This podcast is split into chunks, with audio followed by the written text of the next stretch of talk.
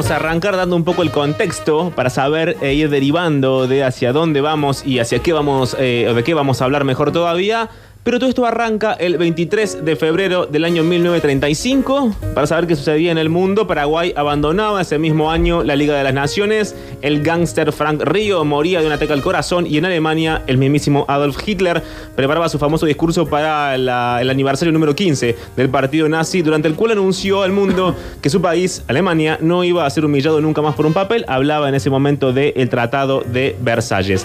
En ese contexto, en esa situación social, aparece en la contratapa del Saturday Evening Post, un diario de los Estados Unidos, un cómic que venía en realidad a reemplazar otro porque el autor de ese cómic que estaba hasta ese momento, que se llamaba Henry, decidió no participar más en el diario y el diario encarga una nueva mm, historieta basada en el mismo concepto de las que venimos tratando y que en realidad es como la génesis de la mayoría de las historietas y de los cómics eh, de la contratapa de los diarios que tiene que ver con un mundo infantil, con niños viviendo aventuras quizá de adultos o quizá con una versión eh, más mayor de lo que deberían ser para la edad que tienen y dando su visión al menos de lo que sucedía. Estoy hablando nada más nada menos que de la pequeña Lulu.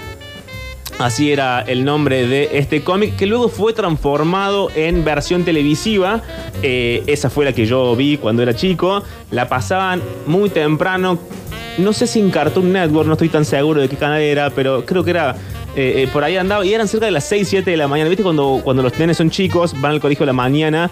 Tienen como muy acostumbrado el reloj y aún sea sábado y domingo, igual se levantan a las 7. Temprano siempre. Bueno, eh, no nos podíamos levantar con mi hermana a esa hora porque no podíamos estar jodiendo en la casa a mis padres que realmente dormían. Entonces veíamos tele y veíamos eh, la pequeña Lulu cómic creado por Marjorie Henderson Buell, así se llamaba la autora de eh, la historieta. Algunos datos sobre la autora, el más importante quizás es que vendió su primera tira a los 16 años, bastante precoz para lo que era la industria de eh, los Estados Unidos.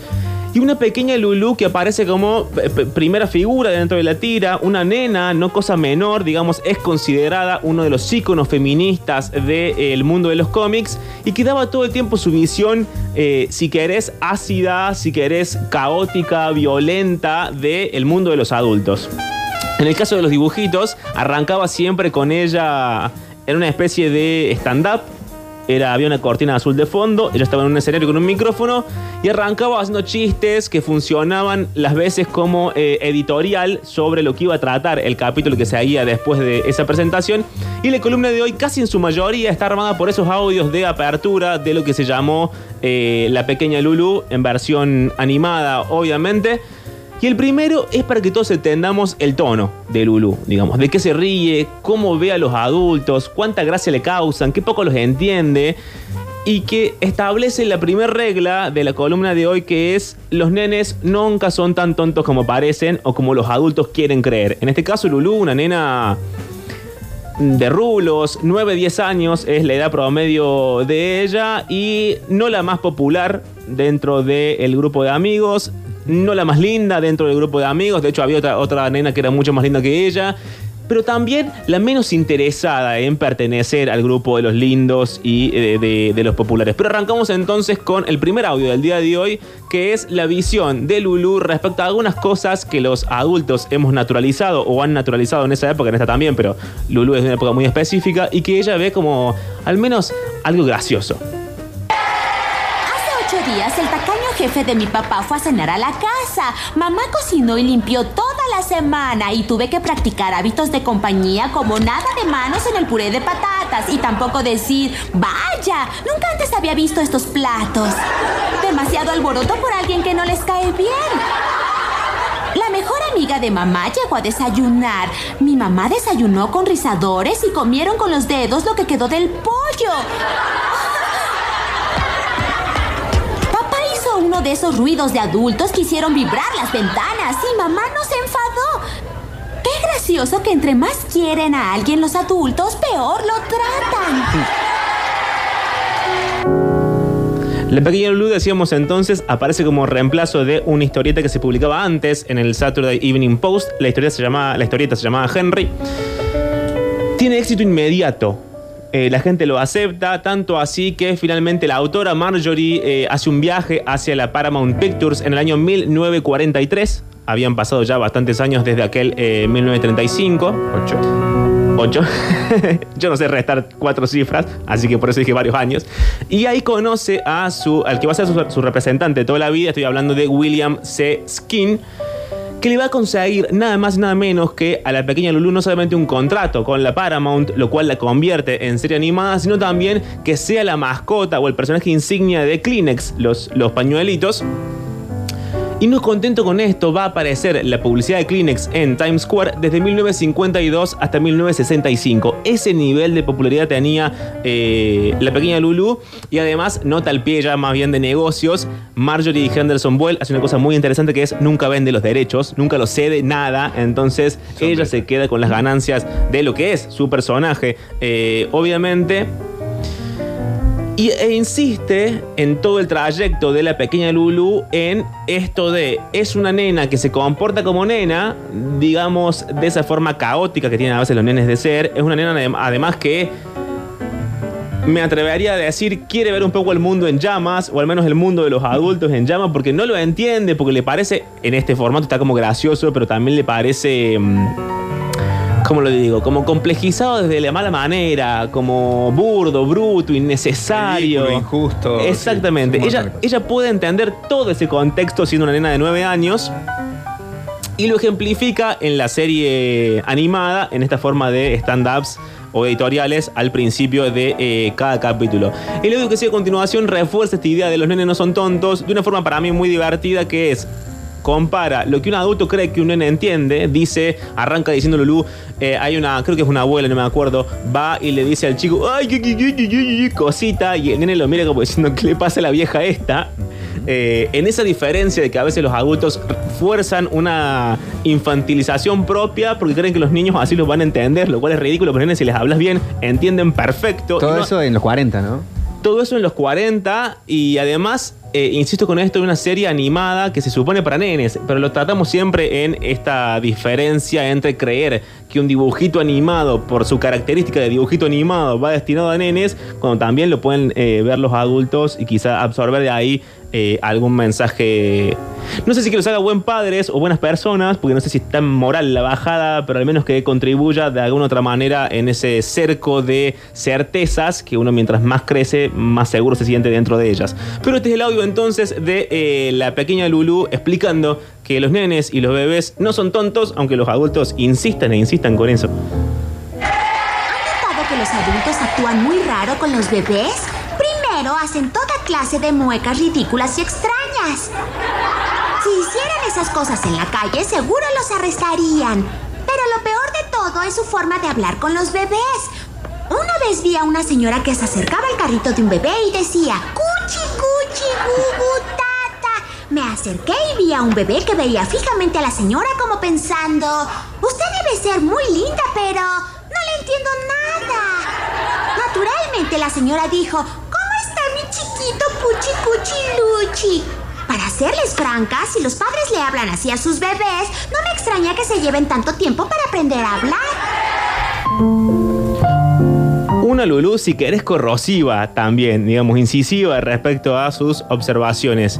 Eh, también funcionaba así en el cómic, era malvada en lo que decía. No es que tenía formas muy amenas de eh, tratar la realidad y a los adultos que eh, la rodeaban. De hecho, aparece en varios ensayos y libros que tienen que ver con la parte más, si querés, intelectual o ideológica del asunto. Fue declarada una de las personajes, como te decía antes, como les decía antes, más feministas o de las primeras feministas dentro de la industria del cómic, mucho antes o quizá compañera también de La Mujer Maravilla. De hecho, aparece en un libro que lleva eh, más o menos ese título. Y una historiadora que se llama Ma- Maggie Thompson que respecto a Lulu escribió lo siguiente. Esto es obviamente un fragmento chiquito de todo lo que escribió, pero decía, era dura hasta el punto de que a veces resultaba desagradable, su ingenio producía resultados inquietantes, su curiosidad no tenía nada que ver con la precaución, era una heroína diferente para las niñas, gag tras gag.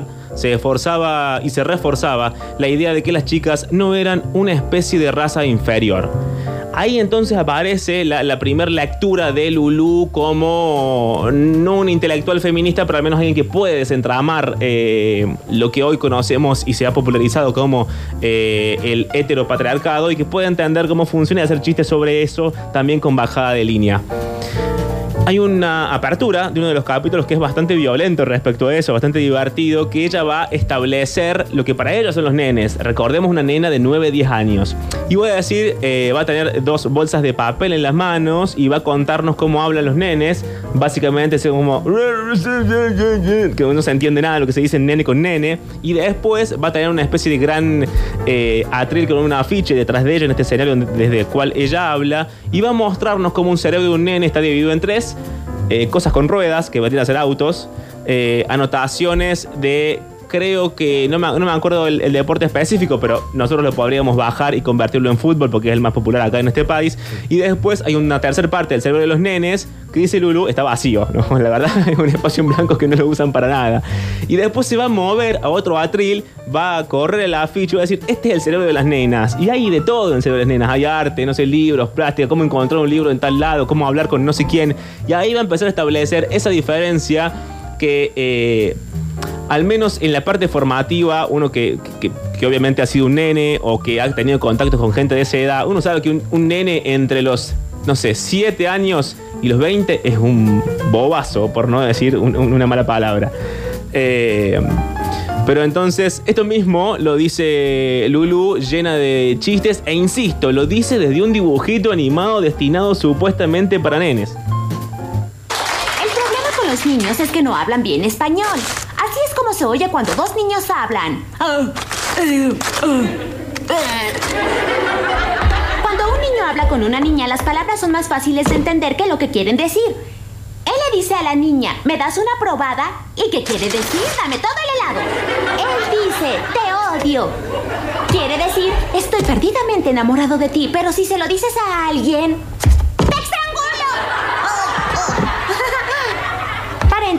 niños hay que observar su cerebro. Cosas con ruedas, promedios de bateo. ¿Y este espacio? Disponible. Ah, y ahora, el cerebro de una niña. Matemáticas, ciencia, literatura, música, arte. ¿Cómo encontrar un libro en la biblioteca? Científica, física nuclear, presidente, reina, primera ministra, lo que sea. Voy a hacer el primer paréntesis, el único en realidad, no sé por qué digo el primer, el, primer y único paréntesis de la columna del día de la fecha, para hablar de otra cosa. Viene a cuento de esto, pero es otra cosa que no tiene nada que ver con lo que, eh, al menos el tono que veníamos manejando, que es una serie que se llama Master of Sex. Eh, lo traigo a colación porque lo que Lulu plantea, en realidad en términos de chiste y dibujito animado, es que eh, quizás el cerebro de la mujer está hablando de eh, un estereotipo, digamos, no es que es así literalmente, pero para construir la historia, para construir los chistes, ella se basa de dos estereotipos, el nene bobo y la mujer más inteligente. En la serie que, de la que estoy hablando ahora, que es Master of Sex, hay un científico, es un obstetra él, está basado en eh, una historia real, en algo que sucedió en la vida real, él se llamaba William Master. Y en un momento decide hacer un experimento, un análisis, un estudio científico en realidad de cómo se comportaban los seres humanos durante las relaciones sexuales. Ajá. Esto obviamente para la época en que lo hace no estaba bien visto por la comunidad médica, porque para estudiarlo había que poner a un hombre y una mujer a tener relaciones sexuales. Claro. En la situación cuidada de un estudio científico, no es que era pornografía, digo, era gente en eh, un laboratorio con eh, cables por todos lados para medir la presión, la temperatura, la salivación. No es que había un interés eh, obsceno en el asunto, sino que quería estudiarlo para saber cómo funcionaban los cuerpos, para medir el placer que sentían cada uno y para ver cómo se desarrollaba finalmente esa situación sexual de la cual todos daban por sentado que era una, una, situación eh, solamente para eh, procrear, pero que podía llegar a ser una situación eh, llevada al placer. Este doctor entonces arma el estudio, los resultados no son gran cosa en un principio, no sabe muy bien cómo manejarse, además un tipo muy de corbata cerrada hasta arriba, moñito, eh, casi que no se hablaba con la mujer de ese momento. Eh, para, para- para, eh, reducirlo a un concepto que no me parece justo ni, ni- ni útil, pero al menos sí práctico para que todos lo entendamos, alguien que reconoceríamos de la, mala, de la mala manera como un virgen. Eso era el doctor. Ajá. Y aparece una secretaria que llega de casualidad, porque eh, creo que era música, cantaba, no sé qué cosa. Llega como muy de casualidad a ser la secretaria que se llamaba Virginia, Virginia Johnson. Ella empieza a meterse en las cuestiones del estudio por una cuestión muy sencilla de que ella tiene más empatía con los pacientes, de que les puede hablar, los puede entender. Porque recordemos, había que sentar a dos personas que no se conocían a que tuvieran sexo y luego de lo cual cada uno se fuera a su casa. Sí, escenas de cables y todo. La un ámbito. y además observadas. Claro. La situación más incómoda del universo y ella resulta mucho más eh, resuelta para llevar esa situación que eh, el doctor que además tenía muy pocas habilidades sociales. Estaba acostumbrado a su bata blanca, al hacer una autoridad y a tratar con mujeres siempre desde una distancia profesional. La cuestión es que acá entendemos o, aparece una idea en la serie que tiene que ver con que la mujer, acá Virginia Johnson, pero podríamos decir la mujer, entiende estas situaciones humanas que tienen que ver con el sexo, primero porque se conoce a sí misma y está segura de ella, y además porque tiene una complejidad, la complejidad de la que hablaba Lulu hace un rato, que le permite otro entendimiento de la situación y de las emociones que los hombres quizás a veces muy acostumbrados a ser machos distantes y, viriles y carentes de sentimientos no pueden llegar a eh, entender del todo. Para traducirlo en una idea, eh, si se quiere, un poquito más abstracta, saber quién uno es y tener una complejidad más avanzada que el resto te otorga el don de la empatía que de otra manera es muy difícil de tener. Esto parece decirnos la serie. eh, porque eh, Virginia puede llevar adelante los experimentos y entiende además que el placer femenino no es tan directo como el placer masculino. Es decir, eh, tener sexo no es jugar al Tetris, no es que una cosa encaje en la otra y ahí se acaba todo. Hay como otras maneras que tienen que ver con las formas, eh, lo que conocemos y lo que nombramos como previa, etc. Es una serie que trata sobre el sexo, pero estoy tratando de ser lo más sutil posible por eh, el horario. Hay un diálogo que va, es el que sigue a continuación. Lamentablemente no lo encontré en español, eh, por lo tanto este es en inglés. Igual ahora se los explico para que, para que todos nos pongamos eh, al tanto de, de qué se trata. En el cual la comunidad científica le pregunta al doctor Master y le dice, bueno, está bien, tenemos estos resultados, usted lo ha estudiado, está cuidado, es decir, sigue el método científico y sus reglas, pero ¿qué papel juega el amor en esto? Ajá. Porque hasta ahora teníamos gráficos de barra, eh, presión arterial, temperatura corporal. ¿Y el amor? Le pregunta un médico. Y el doctor Master le arranca diciendo en el audio que hace mucho tiempo Isaac Newton descubrió la gravedad. Y que la comunidad científica también le preguntó, che, pero ¿y, y dónde está la gravedad? La cuestión es que la gravedad no se puede medir, dice el doctor Master. No es que se vea y se toque y podemos decir, acá está, esta es la gravedad, miren cómo funciona. 230 años después de Isaac Newton aparece Einstein y explica que eh, la gravedad en realidad son las curvas y las formas del universo mismo. Y que esas curvas y, y esas formas que trazaron y que trazó en la lógica del universo también responde al amor. Quizás esto se relaciona, recuerdan, con eh, la peli del espacio, que la gravedad es la forma en que se comunican entre las cinco dimensiones. Bueno, e- es más o menos lo mismo lo que va a explicar el doctor eh, Master. Y le dice, el amor no puede medirse en gráficos y columnas como la presión, el amor no es una fuerza, es la esencia misma de los cuerpos y es, un concepto muy interesante, es la curvatura de nuestro diseño. Este es el audio entonces del doctor Master explicándole todo esto. Lo que van a escuchar es él en una conferencia, un tipo que se levanta y le dice, doctor Master, ¿y acá el amor qué papel juega? My question, Dr. Masters, is where is the love? In 1687, Sir Isaac Newton discovered what was then known as the law of universal gravitation, gravity. Take two objects, the larger object exerts an attractive force on the smaller object, pulling it towards itself. An apple falls from a tree. Uh, the Earth, by far the more massive object, pulls the apple to the ground. Simple enough. Only Newton's theory left scientists a, a rather puzzling problem. To paraphrase you, Dr. Farber, where is the gravity? It's not something you can see or touch. It's not something you can put under microscopes or examine from a telescope. Well, 230 years after Newton, a German patent clerk in Switzerland finally realized that scientists have been asking the wrong question all along. They would never find an object in all the immensity of space called gravity because, in point of fact, gravity is nothing but the shape of space itself. That clerk, Einstein, posited that the apple does not fall to the ground because the earth exerts some mysterious kind of force upon it. The apple falls to the ground because it is following the lines and grooves that gravity has carved into space. And when we talk about sex, we do not talk about love, Dr. Farber, because love cannot be rendered into columns and graphs as if it were the same as blood pressure or heart rate. Love is not a force exerted by one body onto another, it is the very fabric of those bodies.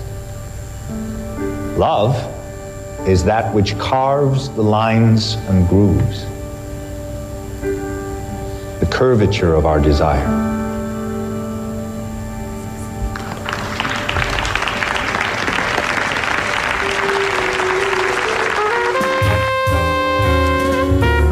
Terminar, y habiendo cerrado ese pequeño paréntesis de eh, la pequeña Lulu, volvemos a sus aperturas y a lo que sucede cuando finalmente Lulu y sus compañeritas de, colegio y de grado, sus amiguitas, empiezan a tener el primer despertar no sexual porque son muy chiquitos, pero al menos dejan de tener esa cosa de, apartarse las nenas por un lado y los nenes por el otro y odiarse mutuamente. Eh, Lulu siempre está haciendo eh, o intentando ser muy partícipe en ambos grupos, el de nenes y el de nenas, pero los nenes tanto no la quieren y no la dejan entrar. De hecho, hay un capítulo en el que ella los escucha de decir como al pasar que ella es la más fea de todas. Y entonces va a la casa y la madre dice, no, te dijeron eso, tranquila, no pasa nada. Le peina eh, sus rulos de- desparejos de otra manera, le pone perfume, eh, la maquilla y finalmente los nenes todos se enamoran de ella. Y ella termina diciendo, sí, todo bien, pero si el amor es esta cosa fabricada, yo no la quiero. digamos. A mí que me quieran como soy, así media despeinada, media corrosiva, media mala. Y si no me van a querer así, que no me quieran, a mí que me importa, dice eh, la, la- la pequeña Lulu en ese capítulo. Y en este, que es el que ya cierra la columna del día de la fecha, pueden encontrar los capítulos de Lulu, están todos en YouTube. Eh, se llama, creo que están como el show de la pequeña Lulu. Ahí los encuentran a todos. Eh, Master of Sex es más complicada porque está en, está en subtitulada en inglés, la encuentran. No sé si en, en español latino la van a encontrar, pero la buscan si quieren. Se llama Master of Sex. En una época estaba en Netflix. No sé si Ah. sigue estando. No tengo idea, la verdad que no, no, no me fijé, pero puede ser, puede ser. Eh, Lulu entonces cierra la columna del día de hoy con lo que le sucede a ella y a sus compañeritas cuando finalmente aceptan que los hombres o los nenes eh, no son esa cosa fea y espantosa que hay que tener lejos, sino que pueden llevarse bien y pueden gustarse y pueden darse besos y toda esa cosa que uno hace cuando es muy, eh, muy chiquito. Eh, hasta acá llegué yo, nos encontramos eh, la semana que viene. Gracias, Pablín. A